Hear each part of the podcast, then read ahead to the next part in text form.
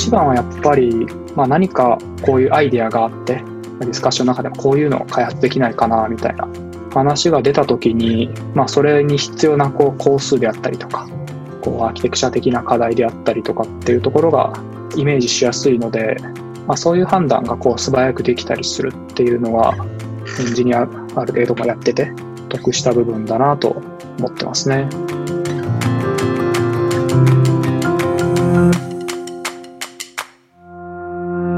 こんにちは。深堀 FM ホストの岩しです。普段は通信事業者で人材開発や組織開発またソフトウェアエンジニアとして働いています。今回からロールモデルのホストを務めることになりました。エンジニアからプロダクトオーナーへの転向は増えています。プロダクトオーナーへ移るにあたり何が必要なのか。そしてどんなエンジニアリングスキルが実際に役立っているのか。ウォンテッドリー執行役員森脇さんにお話を伺います。まずは森脇さんの経歴からたどっていきましょう。話は大学時代まで遡ります。大学で専攻していたのは環境問題を専攻してまして全然こうコンピューターサイエンスみたいなのは勉強してなかったです。父親がこう、まあ、小さいこう会社をしていてでそこで在庫管理のシステムであったりとか、なんかホームページ作りたいみたいなのを、まあこう、父親から、お前、パソコン得意やろみたいなことを言われて、得意だけど、やったことはないと思って、でもまあちょっと勉強してみたら楽しかったので、そこで HTML、CSS とか、在庫管理システム作って、そこでなんかデータベースの設計とか、なんかそういうのをこう触ってたっていうのがきっかけですね。まあそれこそ僕のこう学科は本当にプログラミングやってる人なんかいなかったので、僕は授業中もなんか席の後ろの方でこうパソコン触ってカタカタしてたので、まあ、そこでなんか見つけたその友達が、まあよくあるこう学生団体みたいな感じでなんか集まってサービス作りたいねみたいな話をしてたみたいで、そこにこうプログラミングできるんだったら参加してほしいって言われて、そういうところでまあ友達と一緒にウェブサービス作ったりっていうのを3年ぐらいはやってました。その後こう実は休学していて、その時のこう仲間となんか作ろうみたいなのがあったのと、まあフリーランスとしてその時まあある程度こうやっていけそうかもっていう気持ちと、なんかこのまま4回生になってこう大学院に行ったり、まあ就職したりっていう判断をするのは結構まだ早いかなって思って、まあちょっと1年エンジニアとしてどこまでできるかチャレンジしてみようみたいなので、休学してて、で、その中ではその、さっきクーポンサービス作ってた仲間と、えっと、採用系のこうサービスとかを作ってました。休学を終え、大学4年になった頃、とある事件をきっかけに、森脇さんに心境の変化が訪れます。ちょうどその時にまあ、卒業はしようと思って研究してたんですけど、まあそこで受けた仕事ことで、まあちょっと揉めたというか失敗したというか炎上したというか、まあ挫折感みたいなのがありました。まあ起きたことで言うと、結構納品のタイミングでこう出したものが、クライアントが期待していたものと大きく違うみたいなのが起きたことで、まあそれによってこう、まあ2ヶ月ぐらいこうやってたプロジェクトだったんですけど、まあそれがこう受け入れられないっていうことが起きましたね。それなんかこう、振り返ってみて、確かになんか稼げるようにはなって、こういろんな技術触れて、まあ実装力みたいなのはついてきてるなと思ってたんですけど、まあこれからこうそれを続けていくって思った時に、なんかこのまま、まあいろんな技術の上辺だけをこう触って、で、まあ一人でやってたので、こうコードレビューとかもしてもらえないですし、そのクライアントに言われたものをこう開発するだけなので、なんかそれが結局こういいものなのかもよくわかんないですし、なんかこのまま続けていっていいのかみたいなのはすごいこう不安に思って、で、まあ、やっぱり、うん、いいプロダクトというか、自分が作ったものが実際こう使われたいですし、そういう使われるものを作りたいなっていうふうに思って、やっぱり就職しようって思ったのが、そうですね、4年の9月ぐらいですね。そこで出会ったのが、ウォンテッドリーでした。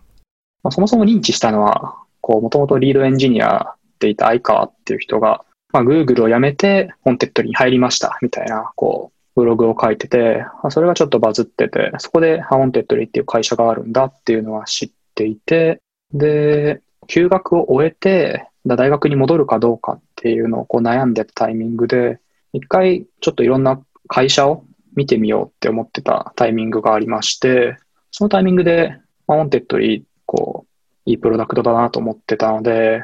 ウォンテッドリー使い始めて、で、いくつか会社に応募して、っていう中で、ウォンテッドリーの中でウォンテッドリーの募集が出てたので、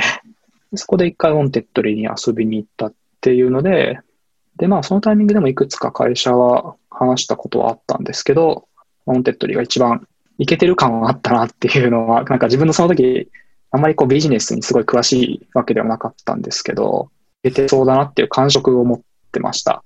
で、そこからその9月にこう、ちゃんと就職しようって思った時に、ウォンテッドリーの人に、まあ、たまたま確か、そのタイミングで連絡が来て、どうしてるのみたいな感じで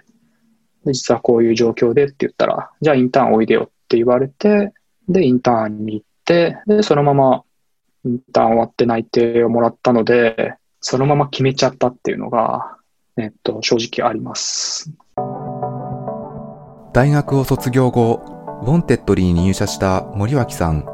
ウォンテッドリーに入ってからは、どんな仕事をしていたのでしょうか？ちょうどウォンテッドリーはこれから海外展開していこうっていうタイミングでして、各国対応とか多言語対応であったりとか、各国のドメインの対応であったりとかっていうのをやるタイミングで、でそのチームにアサインされまして、まあ、一番初めにやったのがこうサブドメイン対応みたいな。シンガポールのウォンテッドリーだったら sg.wantedly.com でアクセスできるようにするとか、そういうのを一番初めにやりましたね。まあ、そこからしばらくは半年ぐらいですかね、結構海外チームっていうところに入ってやってました。はじめは、まあリーダーと、あともう一人モバイルのエンジニアと自分みたいな感じで3人ぐらいのチームだったんですけど、どんどん人がこう他のチームに移動していって なんか3ヶ月後には2人になって、4ヶ月後ぐらいには気づいたら自分1人になってたっていう 辛い記憶があります。一人チームになって一人で、まあ、しばらくやってたんですけど、まあ、思った風にこう、成果が出なくて、まあ、悩み始めて、まあ、みんなにこう、心配され始めて、そこからまあ、海外も、まあ、そこまでこう、今、緊急度の高いタスクも減ってきてるっていうところで、まあ、海外のタスク3割ぐらいで、で残りのこう、7割ぐらいをこう、まあ、国内のグロースのチームに入らせてもらって、で、そこで、まあ、もうちょっと大きなチームで、開発を、まあ、チームをこう兼任するみたいな形で国内の開発もやり始めましたね。入ってから前半は本当にこう、成果が出なかった。与えられたまあ仕事はなんとかまあこなしてたと思うんですけど、こうそれがこう、プロダクトとしてまあ海外の事業が伸びるであったりとか、まあ、そういったところへのインパクトは全然こう出せてなくて、結構悩んでた時期はあったんですけど、まあその後自分がこうある程度考えて、任されてやった開発で、まあ、数字的にも成果が出たっていうので、かなりこう、自信にもつながりましたし、その経験はやっぱりすごく楽しかったというか、すごいこう強いこう経験として、今後も、まあ、この、まあ、開発楽しいなっていう感じですね。すごくこう、きっかけになりましたね。ウォンテッドリー入社後には苦戦しましたが、自身で考え任された開発でモチベーションを取り戻したことが今後の成長へのきっかけとなります。では、なぜ森脇さんはエンジニアからプロダクトオーナーに転向しようと思ったのでしょうか？僕は、まあ、ウォンテッドリーで5年半くらいなんですけど、ちょうど1年前くらいから、まあ、プロダクトオーナーになってます。で、そのタイミングで、まあ、一番転機だったのは、まあ、その時プロダクトオーナーやってた上長が辞めるっていうのが、まあ、その中で流れでっていうのが、まあ、正直なところですかね。まあ、もともと、うん、次のステップとして、まあ、そこに行きたいなって思ってた部分ではあったんですけど、まあ、それがこう思ったり、そういう外部環境ですぐに訪れてしまったっていうので、こう、びっくりはあったんですけど、まあもともと、うん、そうですね、そこはやりたいと思ってたので、いい機会だなって思って、ぜひっていうか形でこう受け入れたっていう感じですかね。まあでもそれまでやってたことも、まあチームのに任されたミッションの中で、まあ基本はエンジニアですけど、まあ、エンジニア以外のこともやらないといけない、まあやれるような環境ではあったので、まあなんかその流れで言うとやっぱりより大きな機能であったりとか、こうよりまあ大きなチームであったりとかを動かしていけるみたいなのが、なんか次のステップなのかなっていうふうには思っていたので、なんか自分の中ではこう自然な、その全体のプロダクトオーナーになるっていうのは、なんか自然な流れでした。プロダクトオーナーになっていくのが自然と言いつつも、エンジニアに対する未練とか残る人は多いはず。森脇さんはどう思ったのでしょうか？いやそれは非常に難しい質問ですね。うん、やっぱりコードを書きたいっていう気持ちはすごくあります。まあ、単純にやっぱりコードを書くのは 楽しいので、書いてるとなんかまあ時間を忘れてコードを書けるので、まあ、そういうこう没頭しやすいっていう中でコード書くのがすごく好きなので、そこに対する、まあ、まあ、未練っていうんですかね、みたいなのはもちろんあったんですけど、まあ、一つはまあいつでもこうエンジニアに戻れるっていうふうには思っていたので、もともと上長してくれてた人とかも、ある時期はこうプロダクトオーナーとして、まあ、非エンジニアリングのことをやってて、その後でまあまたエンジニアに戻ってみたいな、そういう動きをしていた人もいたので、まあ、自分もその中でエンジニアに戻るのは、まあ、いつでもではないかもしれないですけど、戻ることはできるのかなと思っていたので、まあ、一旦離れてみるっていうのはいいかなと思ってました。プロダクトオーナーというと、一般的に思い浮かべるのは、スクラム開発のプロダクトオーナーを思い浮かべる人が多いはず。では、ウォンテッドリーのプロダクトオーナーはどんな役割があるのでしょうか？実際のところプロダクトオーナーっていうポジションで、まあ、ウォンテッドリーの中では、そういうポジションはないんですよね。自分が今やってるのは、ウォンテッドリービジットっていう、こう会社訪問のサービスの、その開発チームのリーダーをしてます。で、まあその中で、まあいるメンバー全員エンジニアで、まあそのエンジニアチームの中でどういうこうプロダクトを開発すべきかっていうところを決めているので、まあプロダクトオーナーとして、まあ次何を開発すべきかみたいなことを決めていく責任も持っているっていうのが、そうですね、プロダクトオーナーと、まあ、今読んでる部分ですね。それ以外にも結構今の責務としては、ピープルマネジメント周りであったりとか、採用周りみたいなところも、まあ、一部こう CTO が今までやってきたところとかを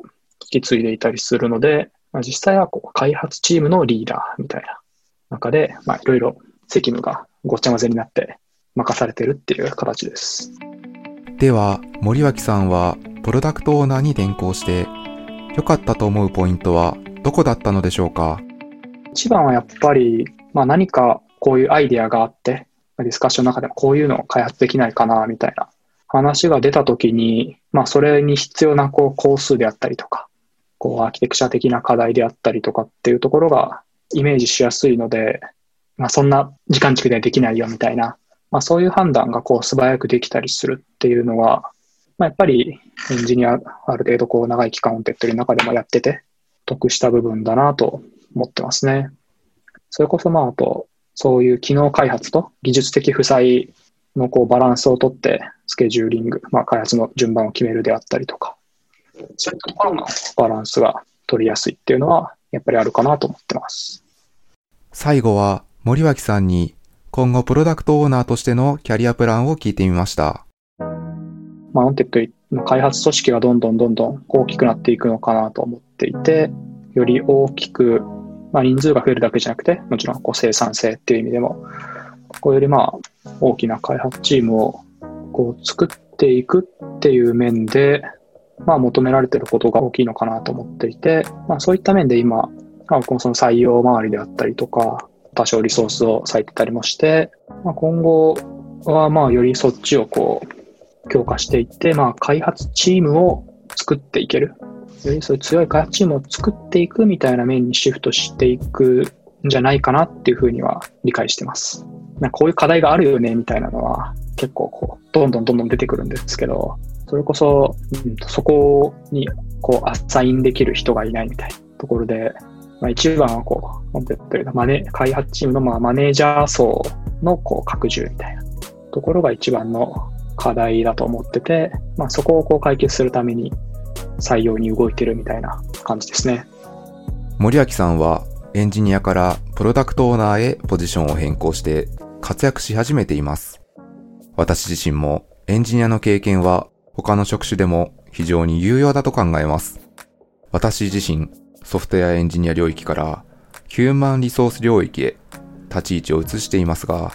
前者のプロダクト開発力を向上させるという点で、エンジニアの語彙やドメイン知識があることがとても役立っています。もちろん、エンジニアリングを極める道もあります。一方で、他の領域を経験してみたい方は、キャリアの選択肢の一つとして、エンジニア以外の領域に目を向けてみてはいかがでしょうか。この番組は、ポッドキャストプロダクション、ピトパのオリジナルコンテンツです。番組の感想、リクエストは概要欄のリンクよりお待ちしています。それではまた次回お会いしましょう。